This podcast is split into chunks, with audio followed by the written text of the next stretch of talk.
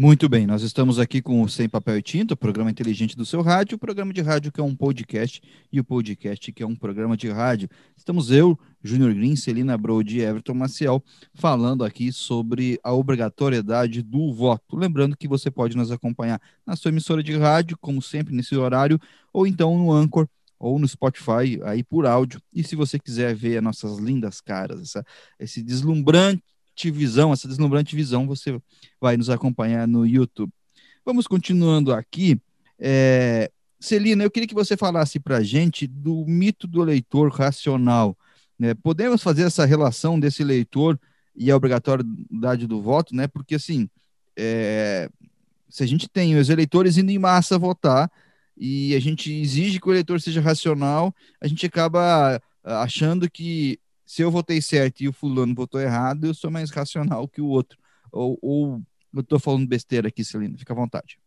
Esse é o mito do eleitor racional, é de um livro né, escrito pelo economista Brian Kaplan, que ele, usando evidências empíricas e pesquisas, ele mostra que o cidadão comum ele não tem informações bases, tanto da função do governo, ou do orçamento do governo, do dever do governo, do que, que exatamente um senador faz, uh, quanto que o governo gasta com saúde, quanto que o governo gasta com educação, o que exatamente, entende? Ele não tem informações uh, básicas. Então, qual é o argumento dele? Ele mostra que, nesse aspecto, ser ignorante em relação à política não chega a ser irracional. Né? Ele vai, se chama ignorância racional, que é quando os custos de fazer alguma coisa, de gastar tempo em relação a alguma coisa, é, ultrapassa os benefícios. Então, imagina para uma pessoa que realmente tem um turno de trabalho de oito horas e ainda tem que distribuir esse tempo com a educação dos filhos, com fazer a declaração do imposto de renda, uh, ir no supermercado e ainda assistir ao jogo do Flamengo, que tempo que sobra para ela, se ela for comparar custo-benefício, é a estudar as plataformas de propostas do, dos representantes, ou estudar a situação econômica, educacional, social do país para tomar uma decisão embasada. A verdade é que hoje em dia as eleições elas servem muito mais para sinalizar um posicionamento do que de fato sinalizar uma decisão baseada numa coleção de informações e endossar a plataforma de proposta dos representantes, porque essa é a verdade. Por exemplo, nas últimas eleições, eu me dei o trabalho de ler os projetos dos candidatos, dos candidatos que eu que eu estava estudando, eu queria saber. Eu li o projeto do, do Jair Bolsonaro, eu li o projeto proposto pelo Haddad, da Marina Silva. Primeiro, leva um baita tempo, era um PDF, cada PDF era de não sei quantas, cento, cento e tantas páginas. Uma linguagem extremamente técnica. Mas é que ali está o plano, o projeto de governo. Quantas pessoas fazem isso? Então, o mito do eleitor é a ideia de que as pessoas chegam na urna tomando uma decisão baseada em razões. Algumas sim, mas essa porcentagem ainda é pequena. A maioria das pessoas hoje vê na urna uma oportunidade de sinalizar um mero posicionamento. Agora, por que, que dá certo? Né? Isso é um argumento do livro que diz assim: mesmo assim, a gente vê democracias liberais que conseguem é, uh, pro, uma espécie de progresso ou conseguem, não gosto dessa palavra, uma espécie de estabilidade, digamos, né, uma estabilidade social e, e consegue fazer reformas importantes. Eu gostei muito, um, um parênteses, da metáfora do Everton, da, da corda, eu acho que é aquilo ali é bem isso, assim. Como é que explica isso? Se o, o, o eleitor se, é, é, um mito de que o eleitor vai lá com cheio com as suas informações, as porcentagens e, e, e faz. Como é que a democracia dá certo? Porque no frigir dos ovos, quando tu coloca esse monte de gente decidindo, mesmo misturado com pessoas que tomam decisões de forma mais emotiva, a gente consegue tirar um, um, substrato, não sempre, né? Isso não é regra, um substrato que, que dá um, um bom resultado. Porém, porém, uh, não significa que a massificação do voto ela é necessariamente ou ela é necessária e suficiente para garantir uma boa democracia. É, é, um, a gente toma isso como dado, mas se a gente for tentar aqui justificar racionalmente, vai ser muito difícil. Então, a gente tem que levar sim em consideração tanto a forma quanto o conteúdo. Então, eu acho que a, obrigatoriedade do voto nem seria tão problema, a elegibilidade daqueles que se colocam como candidatos a representantes da, das funções públicas. Então, por exemplo, o projeto da ficha limpa no Brasil era interessantíssimo. Esse tipo de coisa, fazer uma, um, um, filtro melhor das pessoas que estão uh, se candidatando a cargos públicos. Outra opção seria, inclusive, melhorar a votação. Isso é uma, uma ideia que eu venho discutindo com algumas pessoas de que eu acho que o, a, no voto nós deveríamos escolher três, né? Fazer um ranking, um, dois e três. E o ganhador deveria ser o segundo mais votado, porque aí tu diminui as chances de extremismo. Voto em lista, né?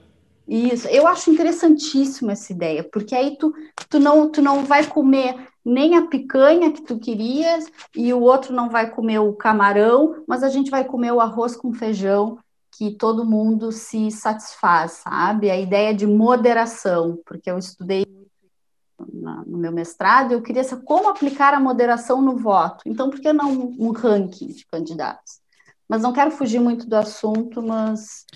É, é, é tema para um, um outro programa. Eu acho interessante isso, porque é, tem umas coisas que a gente olha para o sistema eleitoral brasileiro, que, que, é muito evoluído em algumas formas de fiscalização, mas é, eu sempre digo, quando a gente quer colocar muita forma em alguma coisa, é porque o conteúdo está com defeito. Quando a gente tenta. Uhum. E uma coisa assim, você é obrigado, obrigado pela lei eleitoral, a publicar as, o seu, as suas propostas de governo no registro de candidatura. Você tem que botar um PDF. É, eu conheço escritórios especializados em fazer planos de governo. Poderia falar aqui centenas de candidatos que usam esse escritório. E, e, eu já cheguei ao cúmulo de, numa cidade, ter dois, três candidatos e eu olhar o plano de governo, são muito parecido. Ah, mas é a mesma cidade. E aí acaba, acaba acontecendo aqueles negócios assim, e a obrigatoriedade do voto, eu sou, no Brasil, eu acho que ela tem que existir é, temporariamente. Nós temos que colocar um, um dia e uma hora para ela acabar. Aí acaba acontecendo aquilo. Eu me elejo em cima de, de algo que eu não prometi e acabo fazendo o que o outro prometeu. Nós tivemos uma presidenta que caiu nós temos prefeitos que fazem isso, o cara se elege em cima de uma plataforma, e eu poderia falar, tem pessoas que me ouvindo que sabem de que eu estou falando, inclusive, que se elege e usa a plataforma de quem perdeu. E aí, isso que é grave numa democracia. E quando eu obrigo as pessoas que fazem parte desse processo, e é o que eu acho, eu obrigo elas a fazer parte, eu obrigo elas a estudar isso, e a, é, eu estou me sujeitando a, a, a essa lacuna porque quem vai votar tem que estar claro porque está votando, para ela poder cobrar de quem se elegeu, e assim não, não é muito claro. E uhum. acaba uh, uh, transformando. Everton, eu, é só falar de uma maneira prática. Eu sei que você sempre é prático. Como é que a gente pode? Você colocou o exemplo da corda, eu queria que você. Como é que a gente sai dessa encalacrada na prática, você colocou reforma política. Mas o que, que você colocaria nessa reforma política? Eu vou, eu vou afinetar você. Eu sei que você não gosta de falar desse assunto, mas eu vou alfinetar. Você citou exemplos que seriam colocados na reforma, numa eventual qualquer reforma política, qualquer reforma política, coisas que seriam discutidas. O problema que o Júnior eh, citou, por exemplo, fazendo referência a, ao domicílio eleitoral das pessoas. O nome disso é, é, é voto distrital. Você precisa reformar os distritos eleitorais onde as pessoas participam efetivamente, onde elas vivem efetivamente, onde elas efetivamente vão escolher um representante. Outro elemento que eu falei, é, muito ampassant, e que também foi citado pela Celina, é a ideia de voto em lista, o ranqueamento de candidatos para que é, aqueles que possuem um altíssimo índice de rejeição é, não sejam colocados dentro do sistema é, é, de representantes. É, o índice de rejeição ele é tão importante para uma comunidade política quanto o índice é, daqueles que defendem é, determinada agenda, determinada proposta, determinado candidato. Então, ele, ele, ele só seria resolvido é, com um sistema de voto em lista. E eu não estou aqui nem entrando no mérito de se são listas abertas ou listas fechadas pelos partidos. Tá? Isso ainda não, isso precisaria ser discutido. É, são, são elementos que agregam é, alguma complexidade ao sistema para blindar a sociedade civil de políticos desvairados, de malucos, de aventureiros, de carreiristas da vida pública. Então, esses sistemas, eles só são discutidos o dia em que nós superarmos a dicotomia de se o voto é um direito ou ele é um dever. Ele é um direito porque é um direito de todo cidadão dentro de uma democracia. Ele é um dever porque todo cidadão deve se sentir obrigado a tomar uma decisão informada em torno dos seus candidatos. É, se essas pessoas não se sentem nessa condição, elas não é, fazem parte daquele outro grupo que nós chamamos de cidadãos. É, nós podemos tirar os direitos civis das pessoas, nós podemos tirar os direitos políticos das, das pessoas, mas nós não podemos tirar os direitos de pessoas das pessoas. Então, esse tipo de, de, de cenário ele precisa ser superado em algum momento no Brasil, porque as pessoas vão se sentir obrigadas a participarem do processo é, é, de, de, escolha de seus representantes em algum momento. É, e em um terceiro lugar, né, é, deveria, obviamente, dentro do sistema político honesto, haver um calendário para é, é, referendos e plebiscitos. Um calendário específico, eleitoral específico, para a consolidação de referendos e plebiscitos. Porque a Celina chamou muita atenção para um elemento muito importante. As pessoas não escolhem de maneira informada, as pessoas escolhem é, aqueles que elas julgam estarem mais filiadas a seus entendimentos. Então, se o indivíduo é contra o aborto, ele vai votar num candidato que se diz contra o aborto, mesmo que esse candidato não consiga mover absolutamente nada na esfera administrativa, executiva ou de saúde pública em torno do aborto. Então, por que fugir desse tema dentro de uma eleição, de um referendo? Por que isso? Por que, que as pessoas têm medo disso? Por que, que os candidatos, por que, que o sistema político tem medo de um calendário eh, ligado a referendos e plebiscitos? Ora, pois, se as pessoas votam no candidato que é mais inclinado a dizer não ao aborto, por que as pessoas têm medo de que isso vá parar nas urnas em algum momento? É, e em um terceiro lugar, esse eu já citei de forma direta, Júnior, é a ideia de que nós precisamos, de fato, né, termos eleições é, para o legislativo no nível nacional, pelo menos, não para os vereadores. Vereador não, vereador não, não, não, não legisla nessa esfera é, de preocupação mas para é, é, o Executivo Nacional e para a presidência da República, as, as, as, eleições elas precisam ser desvinculadas a preço de, é, de que nós nunca vamos conseguir né, é, referendar o trabalho do Executivo se nós é, não é, partirmos para uma solução encontrada dentro da escolha dos parlamentares para colocar esse tipo de é, ideia. Só, em... só para deixar claro, tu está dizendo para dividir o, o, a eleição das câmaras do Senado da eleição dos do presidentes executivo. e governadores. É, pode continuar. Exato, do executivo. E do, das assembleias legislativas também, né? Enquanto líderes dos executivos dentro das unidades da federação. É, essas coisas elas jamais vão ser colocadas em prática num país como o Brasil se você não passar por um processo dentro de uma reforma política que leve em consideração indenizar aqueles políticos que lá estão. Né? Indenizar por um período de tempo aqueles políticos que lá estão.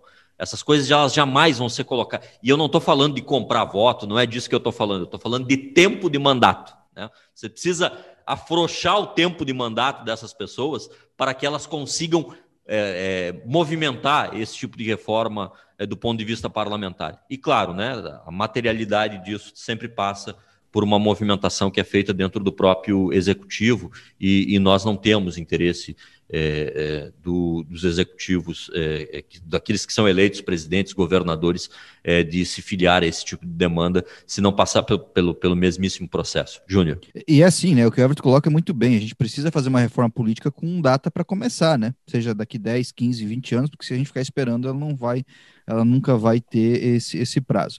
É, a gente está caminhando para o final do nosso podcast, nosso, nossos trabalhos de hoje, né? E eu quero dizer que eu estou muito feliz para ver o Everton desfilando um argumento kantiano aqui no programa. Eu achei que eu não ia viver para ver isso, mas eu vi o Everton aqui colocando um direito e um, e um dever na mesma frase, na mesma oração. Eu fico muito feliz com isso, Everton.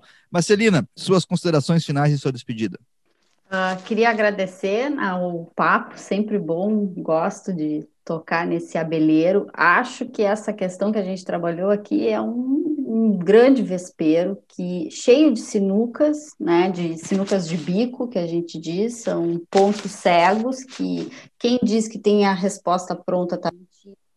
Isso aí teria que entrar sim, o Everton tem toda a razão, mas falar em reforma política no, no Brasil é sempre tão difícil porque as pessoas mais gritam do que escutam e conversam mas acho que toda discussão é válida para trazer todas essas questões aí para a superfície. Obrigada aos ouvintes e a vocês e até a próxima, então. Everton, sua despedida, fica à vontade. É isso, eu me despeço aqui, saudações a todos, é, vamos encaminhar aí um, um bom futuro, porque a impressão que dá é que nós temos é, tão pouca oportunidade de ir às urnas do Brasil que nós ficamos dois anos discutindo é, a próxima ida às urnas. Isso é um desperdício de tempo dentro é, de um sistema representativo que é, incide sobre aquilo que, que a Celina já disse alguns programas atrás. Né? A política ela está tomando o espaço da vida é, pública e a vida pública não está conseguindo é, ocupar o espaço de poder da política. Isso é uma coisa lamentável que gasta tempo, gasta energia, gasta capital humano, é, gera um índice de improdutividade muito grande em vários setores. É, nós precisamos, em algum momento, sair dentro desse, de, de dentro desse loop maluco. Gasta até libido, né? E, inclusive tem gente que vota pela libido, né? Então, também, também. Ó, isso aí dá um programa, hein, Eu não, eu não, eu não, eu não tenho a menor, a menor sombra de dúvidas que a, o comportamento, por exemplo, de, de, de, pessoas públicas, como é o caso do atual presidente da República, o Jair Bolsonaro, é, por exemplo, o enfrentamento que ele faz de um jeito direto, né? Mandando calar a boca, é, é, sempre para mulheres é, tentando é, é esse, é, essa, essa síndrome de quem reina, mas não governa, é, que, que, participa dele, muito disso é um problema sexual que, que não foi resolvido né, na, na, vida, na vida dele. É, claro que isso é prato para psiquiatra, o Júnior tem que convidar psiquiatra para falar a respeito disso, não é eu, a Celina, que vamos nos meter nesse, nesse prejuízo emocional tão grande é, que ele gera para si mesmo, a ponto de gerar pena. Eu sou uma, eu sou uma pessoa que que, que, eh, que evita ouvir esse tipo de coisa, é, não pela agressividade, já vi coisas muito mais violentas, coisas muito mais truculentas, já tra trabalhei em ambientes muito mais hostis e muito mais tóxicos, muito menos por causa disso, mas é porque, de fato, o sentimento de pena é, que alguém naquela posição né, é, acaba movimentando sobre pessoas razoáveis é, é sempre um sentimento muito grande. Exatamente. E essas questões elas vão, elas vão passando, porque elas vão, elas vão se perpetuando. E a gente está, como o Everton falou, num looping maluco, que a gente não sabe que fim vai, vai levar. Mas o papo foi muito bom mesmo, né? E como a gente colocou nesse programa, a libido faz parte do voto, né? É, e não tem como fugir disso. A paixão faz parte do voto. E é onde é que a gente coloca e como a gente coloca, né? É tão difícil a gente falar por um assunto é, como um aborto de maneira racional, é tão difícil de falarmos de sexo de uma maneira tranquila que ele acaba não indo para o debate público, esses assuntos, né, de maneira adequada, mas acaba indo para as urnas de maneira inadequada. Entendeu? É, aquele, é como aquele negócio, né? Em vez de eu resolver o meu problema, eu acabo causando problema nos outros em relação a tudo isso. Gente, obrigado pelo papo, obrigado para quem vai acompanhar. Você pode nos acompanhar aqui na, na, nas redes sociais, né, através do, do Spotify, através do Anchor, através do YouTube e também nas rádios. Obrigado, até a próxima semana com mais um Sem Papel e Tinta, o programa inteligente do seu rádio.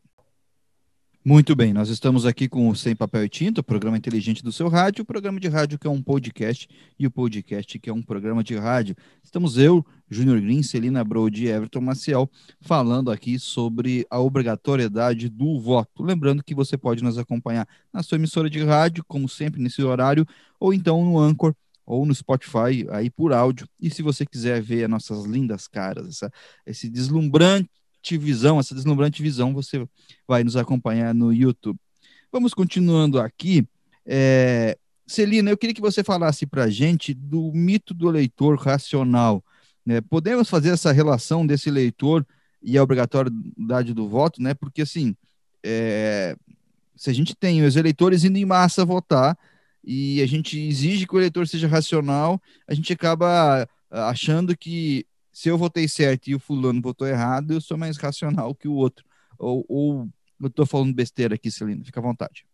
Esse é o mito do eleitor racional, é de um livro né, escrito pelo economista Brian Kaplan, que ele, usando evidências empíricas e pesquisas, ele mostra que o cidadão comum ele não tem informações bases tanto da função do governo, ou do orçamento do governo, do dever do governo, do que, que exatamente um senador faz, uh, quanto que o governo gasta com saúde, quanto que o governo gasta com educação, o que exatamente, entende? Ele não tem informações uh, básicas. Então, Uh, qual é o argumento dele? Ele mostra que, nesse aspecto, ser ignorante em relação à política não chega a ser irracional.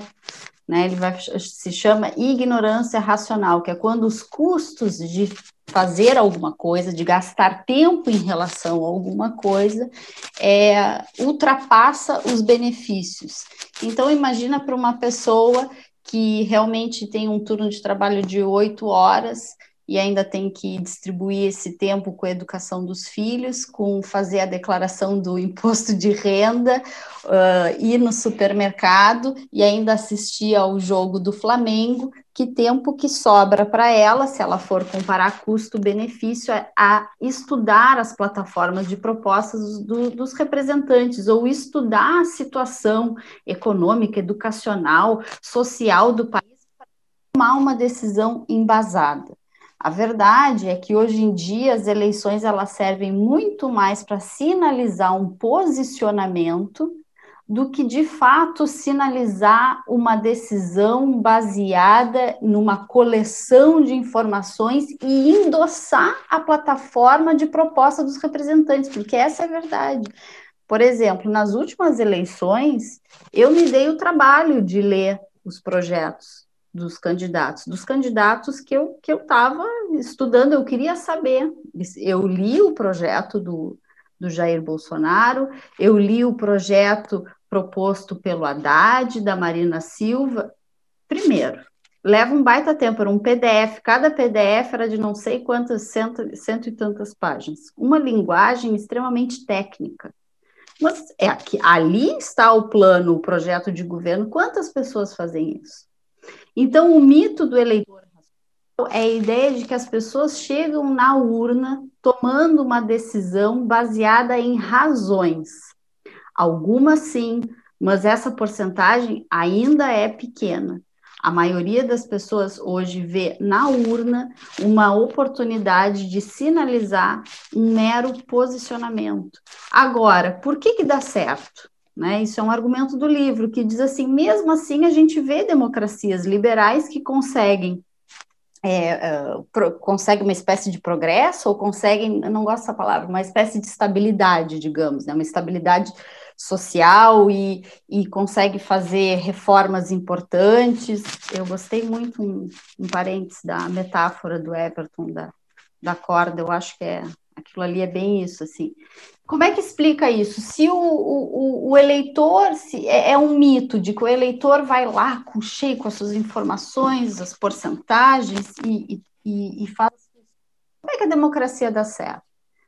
Porque no frigir dos ovos, quando tu coloca esse monte de gente decidindo, mesmo misturado com pessoas que tomam decisões de forma mais emotiva, a gente consegue tirar um, um, substrato, não sempre, né? Isso não é regra, um substrato que, que dá um, um bom resultado. Porém, porém, uh, não significa que a massificação do voto ela é necessariamente ou ela é necessária e suficiente para garantir uma boa democracia.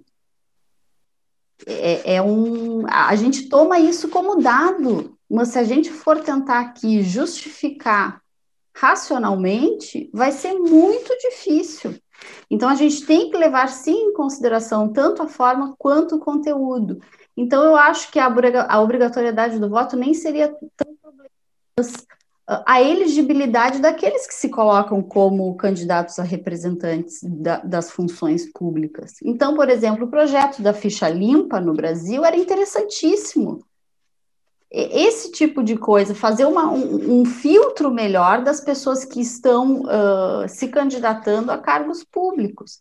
Outra opção seria, inclusive, melhorar a votação. Isso é uma, uma ideia que eu venho discutindo com algumas pessoas de que eu acho que o, a, no voto nós deveríamos escolher três, né? Fazer um ranking, um, dois e três.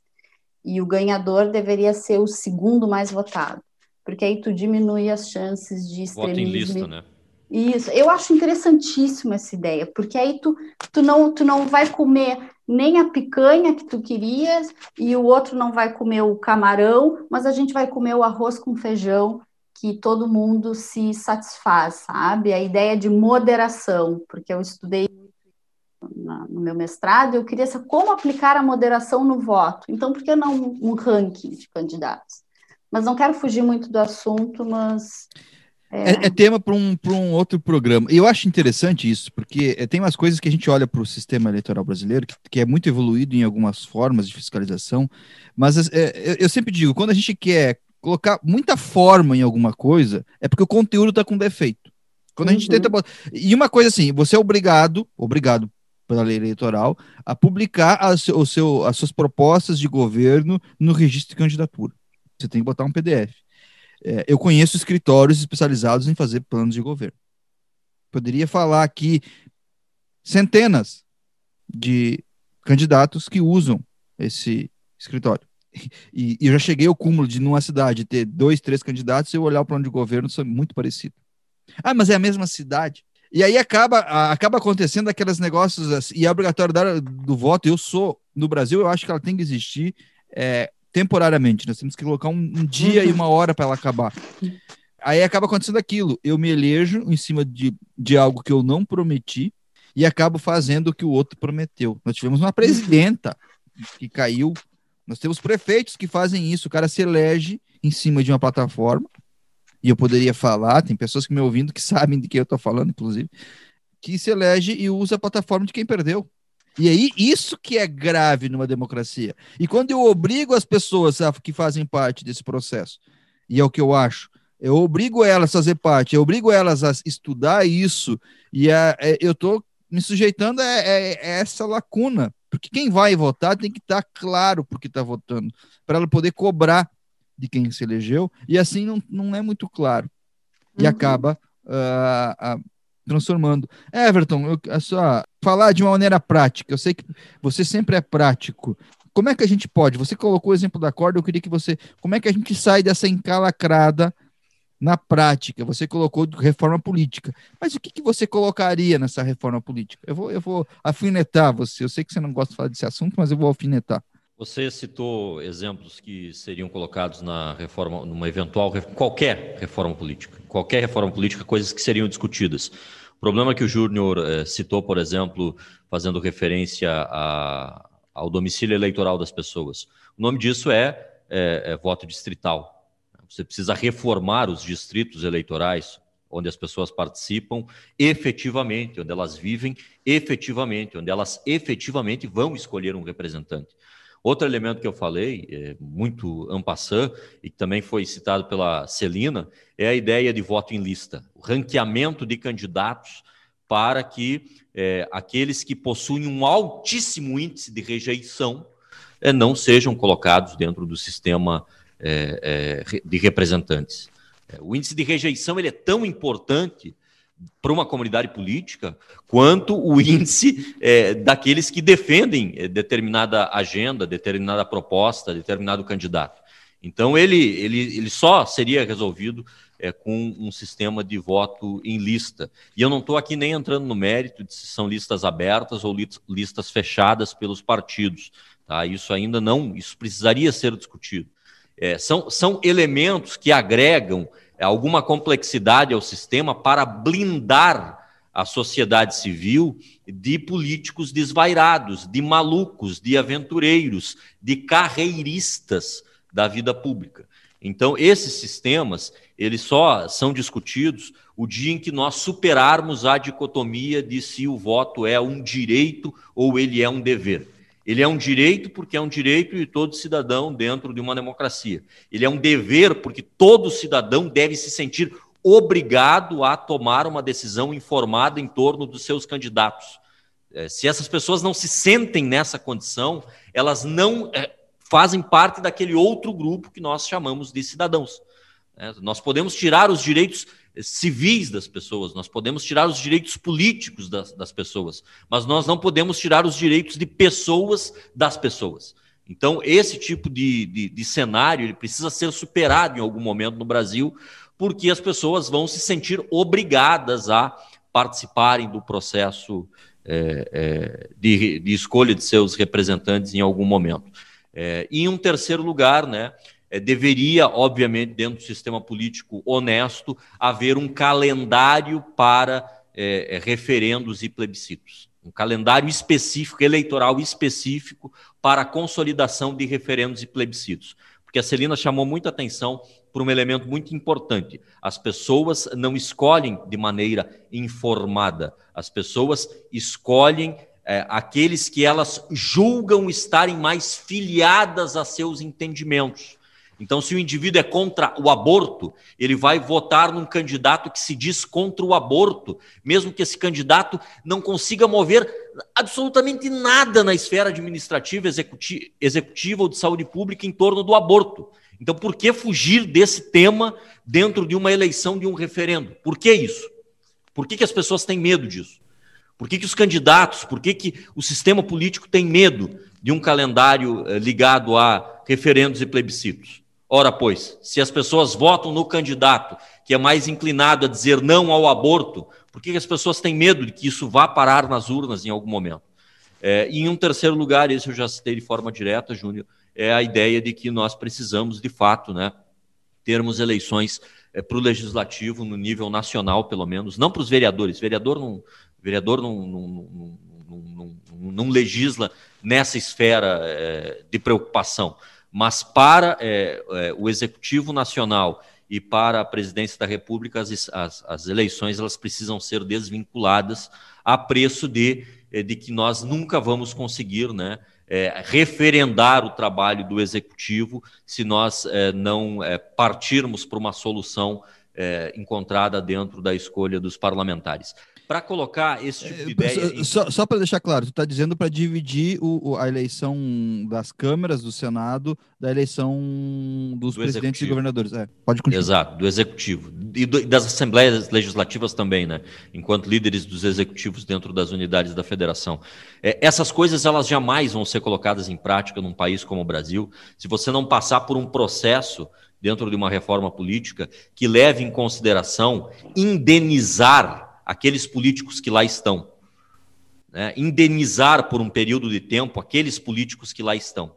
Essas coisas elas jamais vão ser colocadas. E eu não estou falando de comprar voto, não é disso que eu estou falando. Eu estou falando de tempo de mandato. Né? Você precisa afrouxar o tempo de mandato dessas pessoas para que elas consigam é, é, movimentar esse tipo de reforma é, do ponto de vista parlamentar. E claro, né, a materialidade disso sempre passa por uma movimentação que é feita dentro do próprio executivo e, e nós não temos interesse é, é, do, dos executivos, é, é daqueles que são eleitos presidentes, governadores, é, de se filiar a esse tipo de demanda, se não passar pelo, pelo, pelo mesmíssimo processo. Júnior. E é assim, né? O que o Everton coloca é muito bem. A gente precisa fazer uma reforma política com data para começar, né? Seja daqui 10, 15, 20 anos, porque se a gente ficar esperando, ela não vai, ela nunca vai ter esse, esse prazo.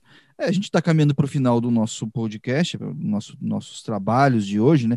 E eu quero dizer que eu estou muito feliz para ver o Everton desfilando um argumento kantiano aqui no programa. Eu achei que eu não ia viver para ver isso, mas eu vi o Everton aqui colocando um direito e um, e um dever na mesma frase, na mesma oração. É, eu fico muito feliz com isso, Everton. Marcelina, suas considerações finais e sua despedida. Uh, queria agradecer ao papo, sempre bom, gosto de tocar nesse abelheiro. Acho que essa questão que a gente trabalhou aqui é um, um, grande vespeiro que cheio de sinucas, né, de sinucas de bico que a gente diz, são pontos cegos que quem diz que tem a resposta pronta está. Isso aí teria que entrar sim, o Everton tem toda a razão, mas falar em reforma política no Brasil é sempre tão difícil porque as pessoas mais gritam do que escutam e conversam, mas acho que toda discussão é válida para trazer todas essas questões aí para a superfície. Obrigada aos ouvintes e a vocês e até a próxima, então. Everton, sua despedida, fica à vontade. É isso, eu me despeço aqui, saudações a todos, eh, vamos encaminhar aí um, bom futuro, porque a impressão que dá é que nós temos é, tão pouca oportunidade de ir às urnas do Brasil que nós ficamos dois anos discutindo é, a próxima ida às urnas. Isso é um desperdício de tempo dentro é, de um sistema representativo que é, incide sobre aquilo que, que a Celina já disse alguns programas atrás. Né? A política ela está tomando o espaço da vida é, pública e a vida pública não está conseguindo é, ocupar o espaço é, de poder da política. Isso é uma coisa lamentável que é, gasta tempo, gasta energia, gasta capital humano, é, gera um índice de improdutividade muito grande em vários setores. É, nós precisamos, em algum momento, sair dentro desse, de, de dentro desse loop maluco. Gasta até libido, né? E, inclusive tem gente que vota pela libido, né? Então... Também, também. Ó, isso aí dá um programa, hein, eu não, eu não, eu não, eu não tenho a menor, a menor sombra de dúvidas que a, o comportamento, por exemplo, de, de, de, pessoas públicas, como é o caso do atual presidente da República, o Jair Bolsonaro, é, por exemplo, o enfrentamento que ele faz de um jeito direto, né? Mandando calar a boca, é, é, sempre para mulheres é, tentando é, é esse, é, essa, essa síndrome de quem reina, mas não governa, é, que, que, participa dele, muito disso é um problema sexual que, que não foi resolvido né, na, na, vida, na vida dele. É, claro que isso é prato para psiquiatra, o Júnior tem que convidar psiquiatra para falar a respeito disso, não é eu, a Celina, que vamos nos meter nesse, nesse prejuízo emocional tão grande é, que ele gera para si mesmo, a ponto de gerar pena. Eu sou uma, eu sou uma pessoa que que, que, eh, que evita ouvir esse tipo de coisa, é, não pela agressividade, já vi coisas muito mais violentas, coisas muito mais truculentas, já tra trabalhei em ambientes muito mais hostis e muito mais tóxicos, muito menos por causa disso, mas é porque, de fato, o sentimento de pena é, que alguém naquela posição né, é, acaba movimentando sobre pessoas razoáveis é, é sempre um sentimento muito grande. Exatamente. E essas questões elas vão, elas vão passando, porque elas vão, elas vão se perpetuando. E a gente está, como o Everton falou, num looping maluco, que a gente não sabe que fim vai, vai levar. Mas o papo foi muito bom mesmo, né? E como a gente colocou nesse programa, a libido faz parte do voto, né? É, e não tem como fugir disso. A paixão faz parte do voto. E é onde é que a gente coloca e como a gente coloca, né? É tão difícil a gente falar por um assunto é, como o um aborto de maneira racional, é tão difícil de falarmos de sexo de uma maneira tranquila que ele acaba não indo para o debate público, esses assuntos, né, de maneira adequada, mas acaba indo para as urnas de maneira inadequada. Entendeu? É, aquele, é como aquele negócio, né? Em vez de eu resolver o meu problema, eu acabo causando problema nos outros em relação a tudo isso. Gente, obrigado pelo papo, obrigado para quem vai acompanhar. Você pode nos acompanhar aqui na, na, nas redes sociais, né, através do, do Spotify, através do Anchor, através do YouTube e também nas rádios. Obrigado, até a próxima semana com mais um Sem Papel e Tinta, o programa inteligente do seu rádio.